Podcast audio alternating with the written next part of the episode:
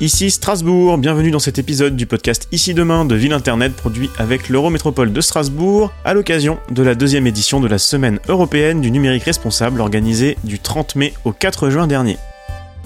Dans cet épisode, nous allons plonger dans cette notion de numérique responsable avec des acteurs de terrain strasbourgeois et des extraits de deux tables rondes enregistrées pendant l'événement.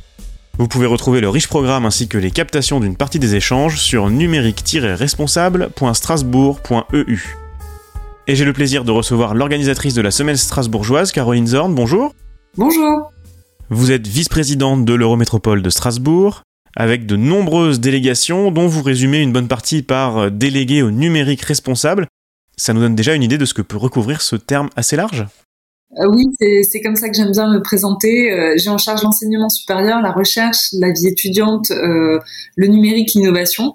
Et donc sur la partie numérique, je regrette de ne pas encore avoir le terme de numérique responsable dans ma délégation, mais c'est en construction. Parce que quand on parle du numérique, on parle des réseaux de télécommunications, bien évidemment, et il y a une actualité forte depuis le début du, du mandat avec la 5G, les antennes relais. On parle également euh, de la valorisation, du tri des déchets électroniques, de comment est-ce qu'on peut réutiliser, mettre à disposition des personnes les plus éloignées du numérique. Donc il y a la question des solidarités numériques, qu'on appelle aussi parfois l'inclusion, l'égalité de, genre dans les emplois du numérique, le logiciel libre, la transparence des, des algorithmes. Enfin, il y a énormément de choses.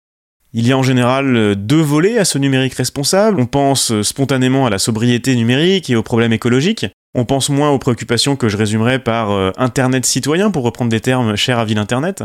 Commençons par les problématiques écologiques. Vous avez reçu les quatre arrobas du label Ville Internet avec la mention transition écologique. C'est la récompense d'une politique globale. Quelles en sont les actions emblématiques pour vous sur le territoire de l'Eurométropole? Vous avez raison de le rappeler, c'est vraiment un travail global. Euh, c'est une démarche euh, qui a été, initiée euh, par la direction du numérique et des systèmes d'information avec des actions de sensibilisation et d'éducation au numérique à l'intérieur. Donc il y a la, y a ce qu'on appelle en Alsace l'Osterputz, qui consiste à, sensibiliser et à avoir un, temps dédié pour faire son ménage numérique. Donc ça c'est une opération qui fonctionne bien et qui a été d'ailleurs répliquée dans d'autres villes parce que c'est c'est pas que ça, c'est couplé à, à une sensibilisation. Nous avons également un engagement fort dans le plan climat. Le but, c'est évidemment de maîtriser les consommations du secteur résidentiel et la lutte contre la précarité énergétique. La convention de traitement et de recyclage des matériels de la ville et de l'Eurométropole est donc en ligne de mire une, vraie structuration de la filière de, valorisation des, équipements électroniques avec la, la création d'un SIEG on a plusieurs dizaines d'initiatives qui ont été recensées et qui ont permis de valoriser l'ensemble des actions pour obtenir cette, ce label et, cette arrobase verte. Vous parlez donc de la valorisation des équipements électroniques, c'est un sujet important qui est de plus en plus discuté auquel le grand public est sensibilisé. Lors de la table ronde organisée par Ville Internet, Eliasma de Common, une société coopérative d'intérêt collectif strasbourgeoise, nous exposait les intérêts de la durabilité et de la mutualisation des appareils électroniques. Un sujet encore délicat pour le matériel informatique dans les collectivités.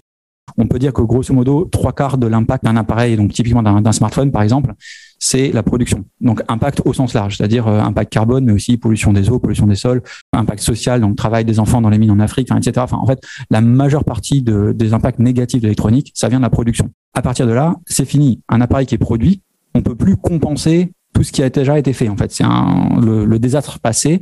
La seule chose qu'on peut faire, c'est essayer d'éviter un, désastre futur, mais on peut pas réparer ce qui, a déjà été là. C'est-à-dire les ressources, elles ont été cramées, euh, les eaux, elles ont été polluées, etc. Enfin, toutes ces choses-là sont là. La seule chose qu'on peut vraiment faire euh, avec de l'électronique, c'est se dire euh, je vais faire durer l'appareil pour éviter de le renouveler trop souvent, pour éviter d'avoir un besoin de production. Et ayant dit ça, c'est dommage parce que là, on est en contradiction complète avec la pression économique de tous les acteurs qui est de, au contraire, renouveler le plus rapidement possible. Il y a une solution à ça qui existe depuis les années 80, donc on a on a rien inventé. L'idée c'est de faire de l'économie de la fonctionnalité. Donc là, dans ce cas-là, on va pas vendre un produit, mais on va vendre le service qui inclut effectivement l'usage du produit, mais aussi tous les, petits services qui permettent de le faire durer. Donc, par exemple, la gestion de toutes les pannes, euh, le renouvellement du protège-écran euh, s'il y a besoin, le renouvellement de la batterie, euh, tous ces petits services. Ce qui fait que là, l'entreprise, elle a un revenu qui est récurrent, qui dépend du, fait que l'appareil est en service. Plus l'appareil va être en service, plus l'appareil va générer de revenus au cours de sa vie. Donc là, l'entreprise, c'est l'inverse. L'entreprise a un intérêt économique à ce que l'appareil dure plus longtemps, à ce que il soit conçu pour être facilement réparable, que ça coûte pas trop cher à, réparer, qu'il soit suffisamment robuste par rapport au, cas, etc. c'est un peu compliqué l'économie de la fonctionnalité pour les, collectivités, puisque en général, ça va augmenter les budgets de fonctionnement et diminuer les budgets d'investissement pour nous dans l'informatique. Et c'est pas vraiment ce qui est ce qui est facile à faire pour pour les collectivités. Donc là, on, on a maintenant une offre qui est en train d'être mise sur pied pour justement pouvoir passer tout ce genre de services en investissement. Et justement, on, on cherche des collectivités plutôt petites ou qui pourraient faire des pilotes, des petites expérimentations autour de ce genre d'offres. Donc c'est un peu là où on en est. Donc on est à Strasbourg, on est sur le marché français, belge et on commence en Allemagne. Dans la coopérative, on va inclure évidemment donc les clients puisque euh, c'est une coopérative d'intérêt collectif, mais aussi certains fabricants, des soutiens financiers, même certains certains médias. Donc l'idée c'est de quand même de de rassembler ces différents acteurs. Et en plus de ça, on va faire du plaidoyer citoyen parce que on aura toujours plus d'impact au niveau législatif, au niveau de la, des, des lois, des, des, régulations, pour arriver à, à, cadrer ça plutôt que sur le nombre d'appareils. C'est-à-dire que nous, on se rend compte que même si on marche super bien, qu'on met euh, 10 000 appareils euh, en service euh, tout d'un coup, en fait, ça sera une goutte d'eau dans, dans l'océan des, des, appareils euh, aujourd'hui. Hein. Sur les questions de sobriété numérique, je renvoie nos auditeurs à l'épisode que nous y avions consacré avec la ville de Grenoble. Passons au deuxième volet du numérique responsable, le volet citoyen. Je vous propose d'écouter l'approche proposée par Valérie Peugeot, commissaire de la Commission nationale informatique et liberté, la CNIL, lors d'une table ronde de la Semaine européenne du numérique responsable. C'est pas un terme qu'on emploie à la CNIL, mmh. euh, donc je dirais plutôt ce que c'est pour, pour, à mes propres yeux. Mmh. Euh, pour moi, le numérique responsable, il y a évidemment toute la dimension écologique, mais c'est c'est pas le sujet que je souhaiterais aborder aujourd'hui. C'est vraiment la manière dont on construit un numérique qui ne soit pas attentatoire à nos libertés, qui ne soit pas l'outil d'une surveillance généralisée des individus, des populations, des sociétés. Et aujourd'hui, on voit bien que l'explosion des technologies numériques qui envahissent nos vies personnelles et professionnelles, hein, sous tous ces aspects, mais qui envahissent aussi l'école. Euh, de plus en plus, on utilise l'IA à l'intérieur de l'école, avec ce qu'on appelle les éductech, qui envahissent le monde du travail. Enfin, bref, ce sont des sources potentielles de contrôle et de surveillance. Et ça, c'est vraiment le sujet, un des sujets absolument les plus cruciaux quand on parle de numérique responsable, parce que ça détricote nos démocraties, ça les détricote à, à, petit feu. Enfin, c'est pas si petit feu d'ailleurs, c'est à grand feu, on, pourrait dire, puisqu'on est en, vitesse accélérée. Ce qui me semble absolument essentiel, euh, c'est comme ces technologies sont invisibilisées, sont mhm. opaques pour la plupart, que donc euh, nos concitoyens très souvent n'ont absolument pas conscience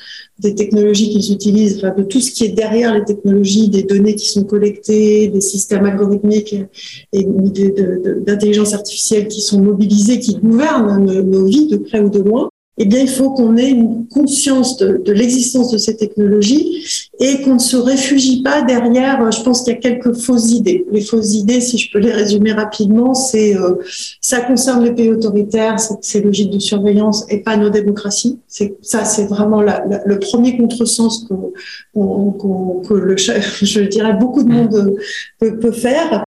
Un autre exemple, parce qu'on a aussi tendance à penser euh, que bah, je, le, le, fameux adage, hein, moi je n'ai rien à cacher, hein, on entend souvent ça, bah, finalement. Aller contre ces fausses idées, Caroline Zorn, ça passe par de la sensibilisation, de la formation, de l'éducation. Ça passe même par un mouvement global qu'on va appeler l'éducation populaire au numérique. C'est-à-dire euh, qu'il y a l'éducation scolaire au numérique et il faut vraiment que, les programmes pédagogiques intègrent ça. C'est une, vraiment une nécessité.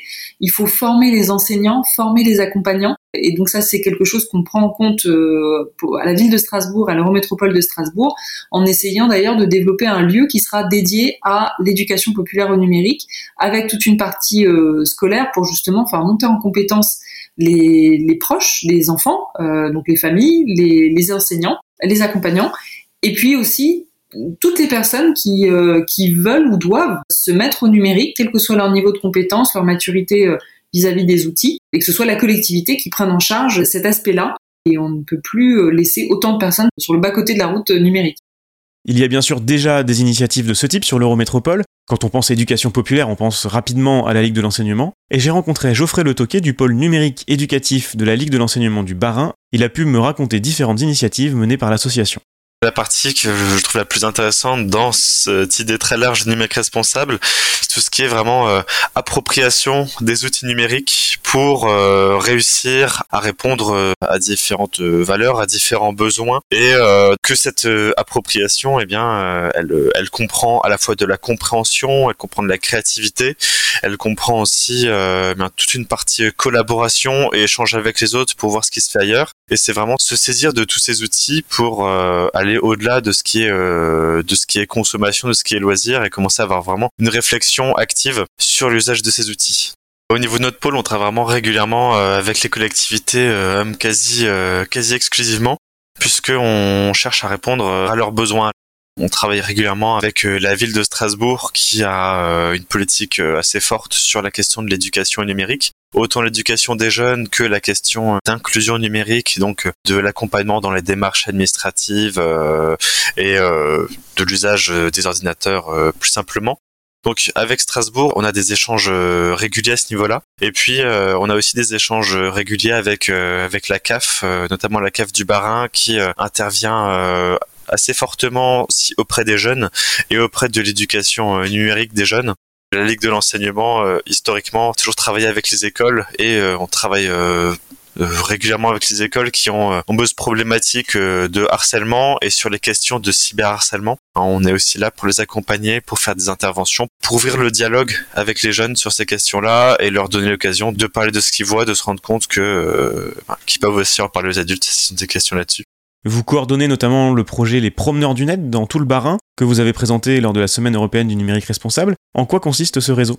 Le projet des promeneurs du net, c'est un projet qui a été euh, lancé par la CAF initialement euh, dans le département de la Manche et euh, qui reprenait une idée qui provenait de Suède et c'était l'idée que des professionnels de la jeunesse puissent être présents sur les réseaux sociaux comme ils sont présents dans la rue auprès des jeunes pour les rencontrer, échanger avec eux, les ramener ensuite vers leur centre pour leur proposer des activités c'était euh, se dire que les jeunes passant de plus en plus de temps sur les réseaux sociaux, mais pas uniquement sur les réseaux sociaux, sur, euh, sur les jeux vidéo en ligne, sur tous ces outils de sociabilisation mis en ligne, ça devenait important de permettre à des professionnels euh, de se former et d'entrer dans vraiment une activité de présence en ligne et que cette activité elle soit reconnue aussi par les structures comme faisant pleinement partie de leur travail théoriquement, il y a un réseau départemental de promeneurs du net par département dans toute la France. Nous concrètement euh, dans le Barin, la euh, CAF du Barin a fait le choix donc de, déléguer la coordination de ce réseau à la Ligue de l'enseignement pour euh, que la Ligue d'enseignement s'occupe finalement d'accompagner les professionnels pour adhérer au réseau des promeneurs du net puisqu'on devient promeneur du net. Et donc de déployer un programme de formation, de déployer des ressources et de mettre en lien ces différents professionnels pour qu'ils puissent vraiment être présents sur les réseaux sociaux ça repose finalement sur euh, sur trois piliers euh, les promeneurs du net. Le premier pilier c'est cet aspect de présence en ligne qui peut prendre vraiment des formes très diverses selon les métiers. C'est vraiment un outil d'accompagnement, de suivi euh, et euh, d'animation supplémentaire pour les professionnels. Donc il y a besoin que les professionnels soient formés et c'est là qu'on arrive à ce deuxième pilier des promeneurs du net, c'est cet aspect formation, ressources, partage d'outils pédagogiques, ce genre de choses, pour les aider aussi à faire ce travail, puisqu'ils deviennent, en devenant promeneurs de ils deviennent aussi euh, référents au sein de leur équipe sur les réseaux sociaux sur ces questions-là. Et euh, c'était de les mettre en capacité aussi de euh, déployer des actions éducatives sur leur territoire, dans les établissements scolaires. Si un collège leur dit on a tel problème, et eh ben c'est pour qu'ils puissent être capables aussi de répondre, d'aider les établissements scolaires dans ces situations-là avec le cyberharcèlement encore plus, les jeunes, quand ils sont dans ce genre de situation, ça s'arrête pas à la classe, ça s'arrête pas à la cour de récréation, ça les suit partout et en général, ça les suit aussi jusqu'au centre socioculturel. Donc, pour comprendre une situation de cyberharcèlement, il faut avoir un peu cette vision globale et les preneurs de net peuvent aider euh, aussi à avoir cette vision. Et puis la dernière partie, c'est euh, profiter aussi de ces avantages euh, des réseaux sociaux eux-mêmes, mais pour les professionnels. C'est permettre aux professionnels de différents secteurs de se parler, donc euh, permettre à des animateurs jeunesse de parler à des psychologues, qui parlent à des infirmiers scolaires, les différents promeneurs du net euh, du Barin peuvent échanger lors des formations, peuvent échanger en ligne, peuvent partager aussi euh, et mettre en lien un jeune qui a telle ou telle problématique, euh, dire eh ben écoute je connais tel professionnel qui travaille, je ne sais pas par exemple en addictologie, je peux te renvoyer vers lui si si ça te convient, en tout cas il pourra t'aider. Et donc faciliter ben, on appelle cette chaîne de médiation aussi pour vraiment répondre aux situations euh, problématiques ou même moins problématiques que peuvent rencontrer les jeunes. Puisque si un jeune a un projet en tête, une idée, on peut dire ah ben je connais telle personne qui euh, travaille sur les jeux vidéo euh, dans son centre, il peut accompagner ce genre de choses. Caroline Zorn, c'est important les réseaux. Vous participez notamment activement à Ville Internet.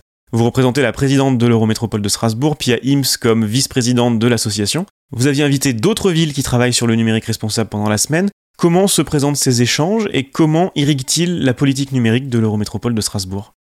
Effectivement, euh, nous sommes dans beaucoup de, réseaux. On a rejoint beaucoup de réseaux euh, qui existent, euh, mais de manière un petit peu informelle au, départ. Les élus au numérique des villes de Bordeaux, Lyon, Grenoble, Marseille, Nantes et donc Strasbourg on s'est retrouvé sur la problématique spécifique de ce qu'est le numérique responsable. Puisqu'on assistait les uns et les autres à beaucoup de, de conférences, de présentations qui abordaient le numérique sous un angle soit de la sobriété, mais euh, également parfois du greenwashing, il faut le dire.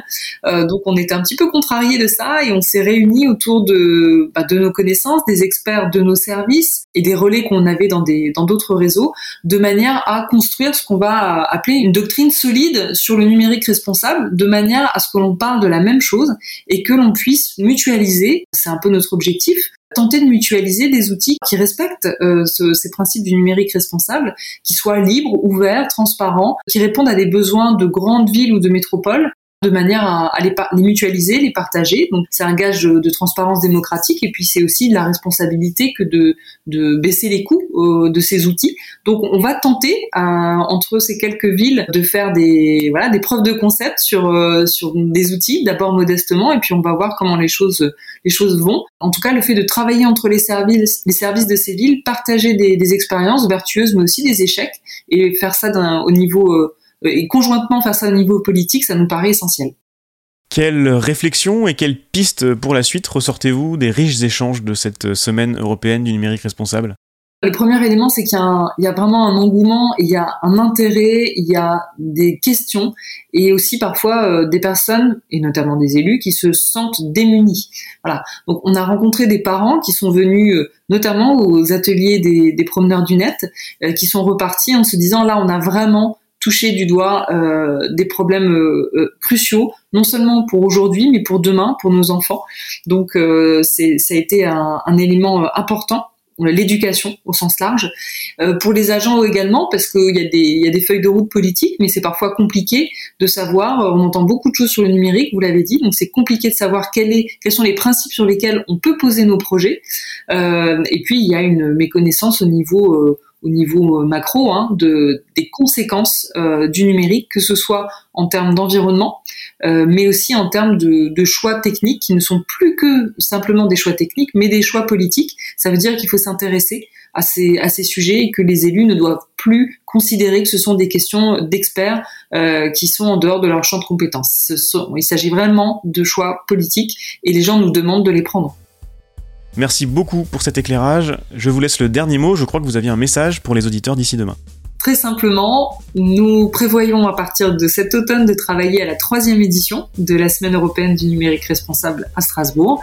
Euh, donc euh, j'appelle euh, tous les auditeurs et auditrices à venir nous rejoindre et à transmettre, mais pourquoi pas, leurs envies de, de thèmes ou de manière d'aborder les thèmes du numérique responsable en 2023. Vous pourrez retrouver de nombreuses ressources sur le sujet sur le site de Ville Internet, ville-internet.net. Vous pourrez retrouver également tous les épisodes de Ici Demain, série disponible dans votre application de podcast favorite. Abonnez-vous pour ne pas rater les prochaines publications. À bientôt!